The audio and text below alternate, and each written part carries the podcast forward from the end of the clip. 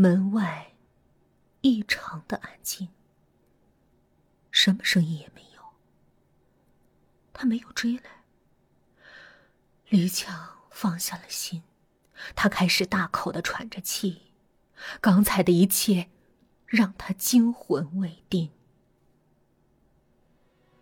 可突然间，他的脑袋里响起了他的声音：“不要偷看呢，不要偷看呢，不要偷看呢！”哈哈哈哈哈！他的头皮一下子就炸了。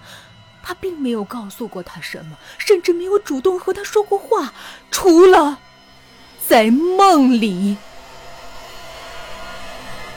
恐惧瞬间将李强吞没了，他已经分不清楚那天晚上发生的事到底是真实的，还是在他的梦里。他拿起手机，他要打给房东，他要知道他的信息，名字、单位、地址，什么都好，至少能证明他是一个活生生的人。电话接通了，很快。电话那头传来了一个女人低沉的声音：“有事吗？”李强分明感觉到自己抖了一下，因为那声音像极了那个女人。他吓得一下子扔掉了电话。一夜无眠。第二天，李强接到了房东的电话，告诉他说，昨天晚上他不在家，是他妻子接的电话。对方没说话就挂断了，他妻子觉得奇怪，查了号码，发现是李强打过来的，并问李强是不是有什么事儿。李强撒了个谎，没有告诉他真相。他肯定接电话的根本不是什么他的妻子，他不相信天底下会有这样的巧合，有这样相像的声音，他甚至觉得。他和那个女人是一伙的，他们一定在搞什么鬼。李强已经有了一个计划，他要揭开他的秘密。那个盒子，他觉得一切都跟那个盒子有关。他之所以会偷偷潜入他的房间，就是为了确定他是否入睡；而他之所以潜入他的梦境，他一定是有着不可告人的秘密。然而，李强始终没有机会。他总是寸步不离的待在屋子里，从不发出一点响动。有时候，李强甚至觉得他根本不在里面。直到那一晚，已经是深夜了。今晚他又一次没有关门。李强一直从自己房间的门缝监视着他。终于，他房间的灯熄灭了。李强还是不敢妄动，他焦急的等待着。一个小时过去了，两个小时过去了，四周的安静让人害怕。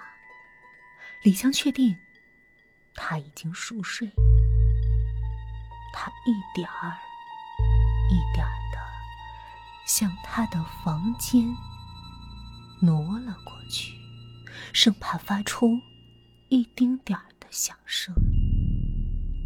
李强进了他的房间，借着暗淡的月光，他看见他正平躺在离他不远处的床上，白色的被褥盖过了他的全身，他看上去。就像太平间里的一具死尸。他慢慢的朝着衣柜的方向移动，眼睛却始终不敢离开他白色的被褥。他害怕他会突然坐起来，露出那张腐尸般的脸。他触到了衣柜，试图一点点的打开它，并努力的不发出任何声音。他做到了，衣柜被悄无声息的打开了，一个盒子赫然出现在他眼前。就是他，李强几乎要叫了出来。他小心翼翼的拿出盒子，关上了柜门一切的真相就要揭开了。李强觉得自己的心就快要跳出来了。他感到，这是他做过最刺激的事儿了。他怀里抱着盒子回到了房间，在台灯的映射下，盒子发出了妖艳的红色。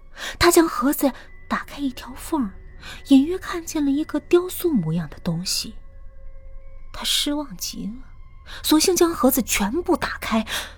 他终于看清了，那根本就不是什么雕塑，而是一个血淋淋的人头，是他的头。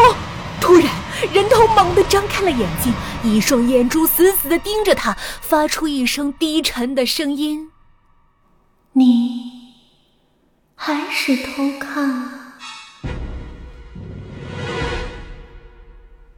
几天后，期中考试的成绩出来了。这一次，排在第一名的是王峰。好了，本期节目就到这里。如果你有喜欢的故事想和语音分享的话，欢迎添加我的微信：y y f m 幺零零四，期待您的来访哦。